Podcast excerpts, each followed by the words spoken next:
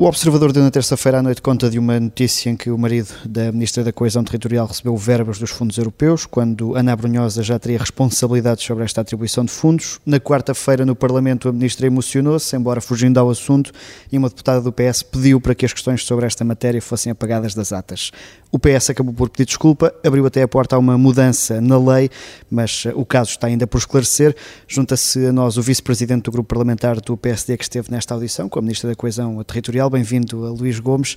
Pergunta direta Olá. para começar: a Ministra deve pedir admissão? Eu acho que relativamente a essa matéria, eu acho que a, eh, a Sra. Ministra, por um lado, teve bem, porque pediu previamente o, o parecer à Procuradoria-Geral da República, e eu quase colocava as minhas, nas minhas palavras aquilo que foram as palavras do Sr. Presidente da República ontem, mesmo em termos genéricos, mas também não deixando de indiretamente especificar a questão.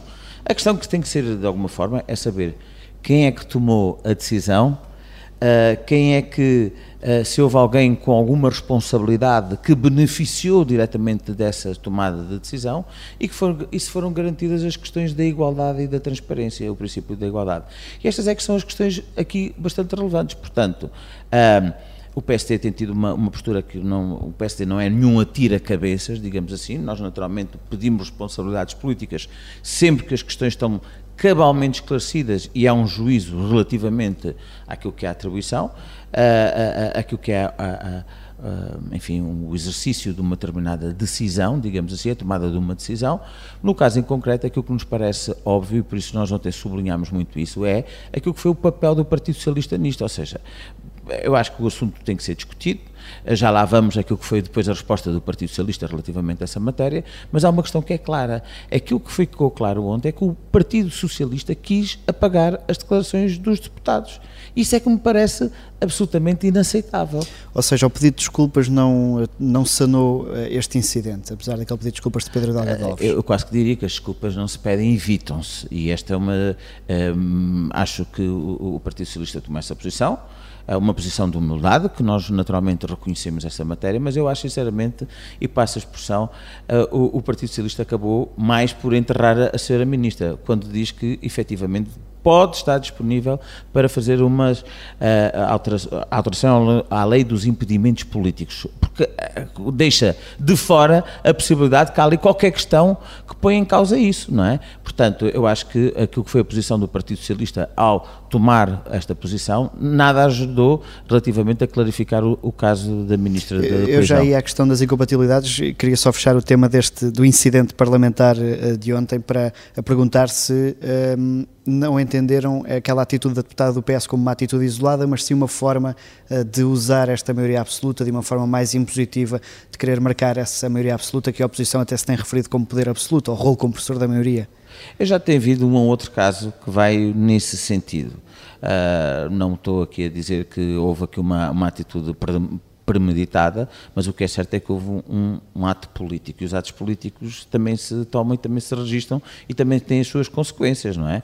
E portanto, e a consequência, como ontem eu acabei de referir, o PSD tomou uma posição, inclusivamente o presidente do PSD tomou uma posição, que o lápis azul tem uma interpretação tão simples, que é do, do tempo da ditadura, não do tempo de um Estado de Direito, não de um tempo em que no Parlamento, uh, respeitando aquilo que são os procedimentos e as regras uh, regimentais, os deputados podem livremente falar falar dentro do tempo que lhe é estabelecido. E, portanto, isto é uma questão que não podia ser deixado em claro, porque isso põe em causa aquilo que é a Casa da Democracia, as suas, rei, as suas leis, as suas práticas.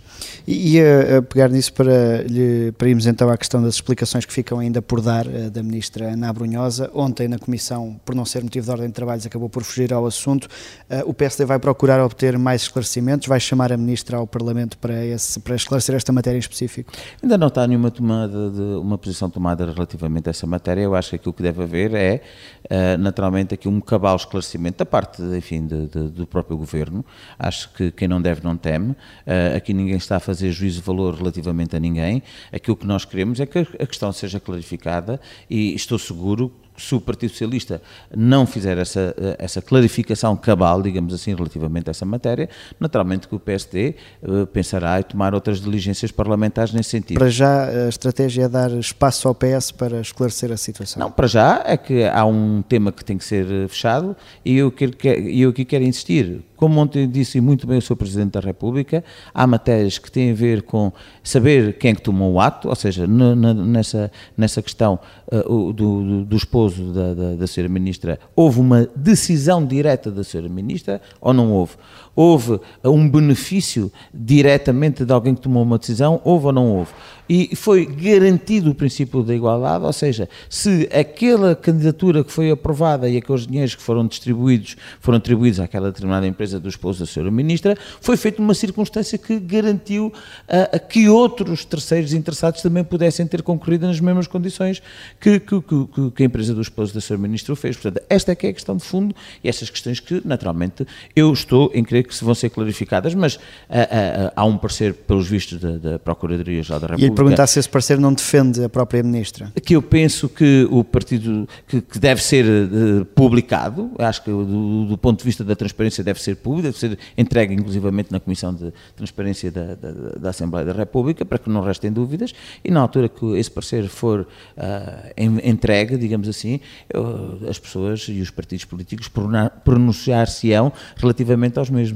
Pondera, por exemplo, pedir alguma verificação desta, deste, deste parecer, uma fiscalização jurídica, eh, ou junto da Comissão de Transparência ou noutros órgãos? A questão, eu não, não, estou na Comissão de Transparência, portanto também não quero falar de matérias que eu não estou dentro, uh, nem, nem tenho essa competência. Agora, como parece que a Procuradoria-Geral da República, seja em que sentido que vá o parecer, é uma, é uma, é uma entidade que garante, que garante a transparência e, e é uma, não há outra entidade, se calhar, mais credível para fazer a avaliação jurídica deste tipo de procedimentos. Agora, o que diz, pelos vistos, enfim, aquilo que é conhecimento público através da imprensa, nós sabemos, por isso é que eu acho que deve haver voluntariamente a entrega, enfim, desse parecer, uh, para que não restem dúvidas, e portanto aqui ninguém está a fazer juízo de valor, quero sublinhar essa medida aqui uh, muito claramente, aquilo que deve haver é, sem dúvida, uh, que diz o parecer, é que há questões que devem ser clarificadas, mas agora, como eu disse, aquilo que não ajudou nada a Sra. Ministra foi o próprio Partido Socialista a dizer que, na verdade, entendemos que há algumas questões que devem ser alteradas na legislação. Uh, ou nós temos convicção ou não temos convicção. Uh, uh, Pareceu-lhe quase uma assunção de culpa, isso? Pareceu indiretamente que não ajudou nada, quer dizer, a, a clarificar o posicionamento da Sra. Ministra. agora, ao dizer que há de facto coisas que têm que ser clarificadas, dá a entender que há alguma coisa que, do ponto de vista ético, não jurídico, mas ético, não foi correto. Portanto, um, como disse, o Partido Socialista não ajudou nada a. Um, a, a, a, clarificar e a esclarecer este caso. E ele fazer essa pergunta porque na política há sempre as duas dimensões, a legal e a ética. Acha que na ética já houve aqui falhas por parte da Ministra? Como eu disse, eu eu, eu, também não, não, não, concordo que, relativamente às pessoas para exercerem cargos políticos, isso acontece em muitos partidos, eh, não possam também ter a sua vida própria. Aquilo que é fronteira é fronteira da lei. E a lei deve transmitir aquilo que é ética republicana, não é? Portanto, a ética deve ser um dos, dos fatores que estão implícitos na lei. Portanto, agora, há, como eu disse, eh, eu se estivesse no caso da senhora Ministra ou qualquer outro cidadão, naturalmente não interferiria de modo algum em qualquer decisão que tivesse a ver com, com, com qualquer familiar de direto ou indireto, pelo menos que eu tivesse conhecimento do mesmo. E, essa e, separação devia ter sido feita desde o início? Não, essa separação não estou a dizer que não foi feita porque eu não conheço o dossiê, mas é por isso é que eu digo que essa clarificação é que tem de ser feita para que, de alguma forma, haja, haja aqui um esclarecimento cabal relativamente a essa matéria. Aguardamos uh, a sociedade esclarecimentos apenas da Ministra. O António Costa deve uh, também vir a público explicar-se. Esta tarde há debate no Parlamento, certamente o assunto virá à tona. Uh, o Primeiro-Ministro deve também dar alguma justificação.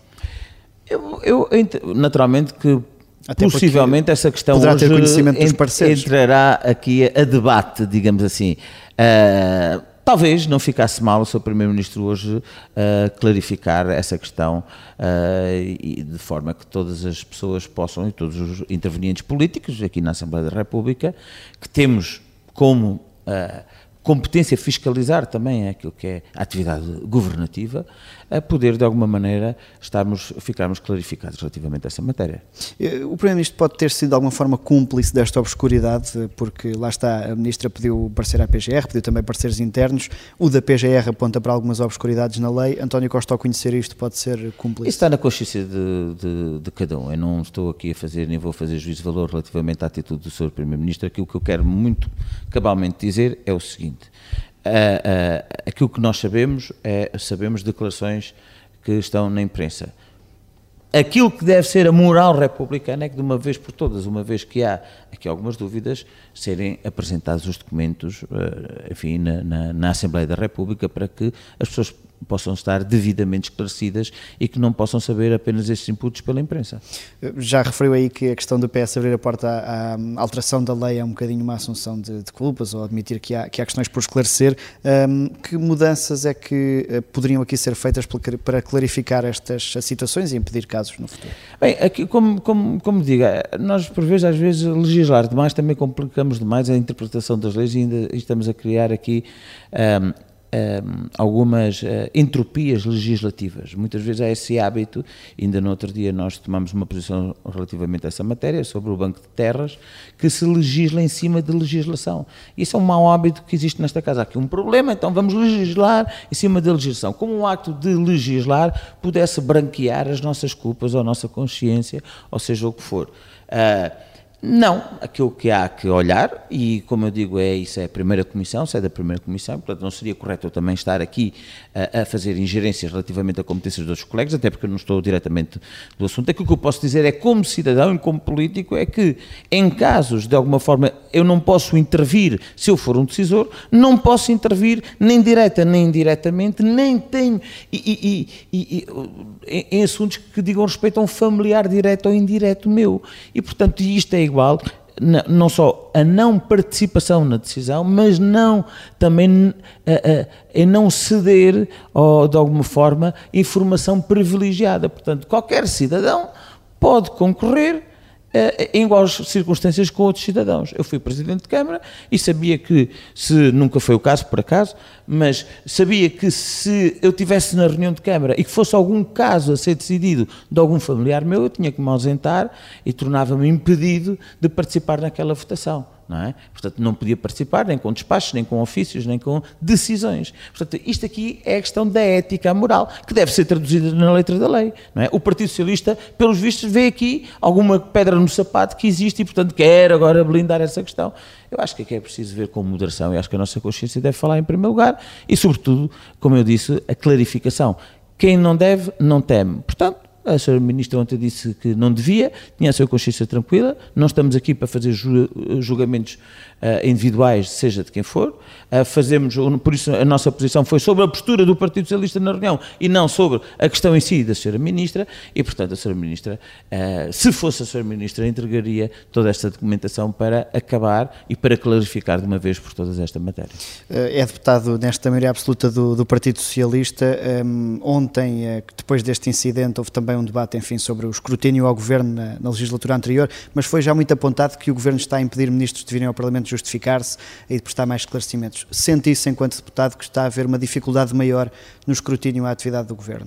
Claramente eh, está a haver, eh, e aquilo que se nota, muito, eh, eu tenho notado na minha, na minha comissão isto tem sido presente de outra maneira, tem sido presente que normalmente os membros do Governo querem sempre trazer quadros técnicos do Estado, ou seja, uh, pô-los a falar. Já no final do mês de julho, houve aqui uma polémica até uh, relativamente a uma audição uh, entre as comissões de, de, poder local e as comissões de agricultura e pescas, relativamente aos incêndios e às cartas de perigosidade, não sei se está recordado, e que nessa altura o Sr. Secretário de Estado, de uma forma até absolutamente ridícula, e nós tivemos a oportunidade de dizer, trouxe o Sr. Presidente do ICNF e pôs a falar o Presidente do ICNF. Eu acho, se as comissões querem chamar cá qualquer dirigente da função pública, então fazem-no diretamente. Mas chamamos um secretário de Estado, não é para o secretário de Estado vir com um membro, uh, do, com um técnico, com um nomeado e pô-lo a falar. E, e, e, portanto, nas comissões onde eu tenho participado, tem havido claramente a assunção, de, que é a desresponsabilização de quem governa. Parece que, bem, eu não, eu não tomei esta decisão, quem decisão foi este senhor que me fez este despacho ou que tomou esta decisão. Há uma desresponsabilização política. Há uma total desresponsabilização política. E agora, naturalmente, ontem houve, eh, não sei o número exato, mas sei que um conjunto de propostas de audições foram rejeitadas por parte, por parte do Partido Socialista. Nós sabemos que este partido, que este programa, este governo, parece, sendo um governo novo, parece um governo velho não é? E há problemas de coordenação e há problemas, uh, há, um, há, uma, há uma ideia que se começa a enraizar do grupo parlamentar do Partido Socialista que é, podem tudo. Portanto, tudo podem. Mandar calar, mandar apagar declarações, uh, mandar calar as pessoas, uh, falarem por cima dos presidentes das comissões, uh, falarem por cima de outros deputados que estão a falar, enfim, podem tudo.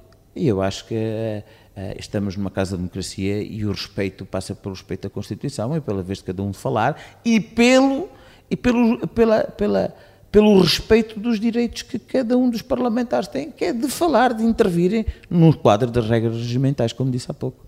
O, o, entramos agora no último segmento, que nós chamamos a defesa da honra, aqui neste, neste nosso programa. Cada palavra para que efeito? Para a defesa da honra, Sr. Presidente. Luís Gomes integra a direção do grupo parlamentar. Na última semana eh, houve um pedido formal, um apelo formal, não um pedido, um apelo formal para que os deputados do PSD eh, votassem para o vice-presidente do Chega. Não acha que a formalização deste apelo foi eh, um exagero? Não, eu acho que o seu presidente do grupo parlamentar entendeu de alguma forma uh, fazer uma nota relativamente àquilo que, que, era a postura do PSD. A postura do PSD é tão simples quanto o seguinte: é que nós respeitamos os direitos a cargos políticos que têm no quadro daquilo que é o, as próprias regras de, de funcionamento da Assembleia da República e, e, portanto, assim como nós votámos também nos vice-presidentes eleitos do, do, Partido Socialista e de outros, e já se tem, eu fui deputado há 20 anos, recordo perfeitamente que João Semedo, penso eu que na altura era vice-presidente do grupo parlamentar e nunca ninguém se obstaculou, uh, nunca ninguém do PSD bloqueou essa votação e éramos maioria, e portanto eu acho que nós temos que respeitar e portanto o senhor Presidente do Grupo Parlamentar aquilo que fez foi dizer, olha, a nossa, nossa posição é esta, não vai obrigar porque o voto é secreto e como se percebeu nem toda a gente do PSD votou. E isso não é um bocadinho contraditório com outras indicações, por exemplo, para não aplaudir intervenções do Chega ou para não dar gás Nunca aos ouvi qualquer essa indicação para não aplaudir. Aliás, não há prática dos outros grupos parlamentares aplaudirem outros grupos parlamentares, a não ser que seja uma matéria absolutamente transversal e uma matéria que tem a ver com direitos vá universais e com questões um bocadinho mais transversais da, da sociedade portuguesa, quando vê o Sr. Presidente da República, muitas vezes já aplaudimos até inclusivamente declarações do Sr. Presidente da Assembleia da República, com certeza, não é, não é hábito o PSD aplaudir a bancada do PS, nem do PS, do PSD, nem do PCP, nem do Bloco de Esquerda. Portanto, eu acho é que cria-se aqui rumores uh, que de alguma forma uh, descentram daquilo que são as, as, questões essenciais, que é a nossa defesa, a defesa política daquilo que é o projeto que o PSD defende e o nosso posicionamento aqui na, na, no grupo parlamentar. E não sentiu desconforto de colegas de bancada com esta... Sinceramente não. Fui uh, contactado por alguns jornalistas, sobre a questão.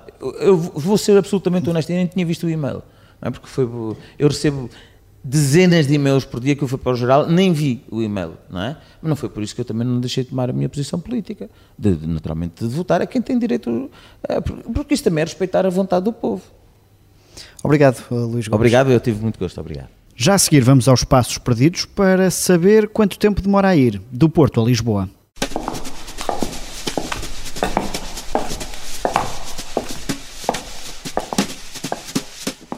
André Ventura queria ter contado com o Ministro das Infraestruturas, Pedro Nuno Santos, no debate sobre o aeroporto e por isso não ficou satisfeito com a justificação da Ministra dos Assuntos Parlamentares. Não estando o Sr. Ministro, está o Sr. Secretário de Estado das Infraestruturas, que tem a tutela, e recordo a este Parlamento, com o mesmo respeito, que o Governo faz-se representar por quem acha que deve representar o Governo a cada momento, a cada debate, sem nunca se excluir desses debates. Eu quero lembrar à Câmara isto. O Sr. Ministro, Sr. Presidente, para o seu conhecimento, terminou a sua intervenção hoje sobre a linha de alta velocidade no Porto, eram 11 horas e 56 minutos. Eu estava a ver, eu próprio. Era incómodo, mas eu estava a ver. 11 e 56. O caminho de Porto a Lisboa, como muitos dos seus deputados que aqui estão hoje sabem, é de 2 horas e 34 minutos. Eu sou o Miguel Viterbo Dias, o sofá do Parlamento está de regresso na próxima semana.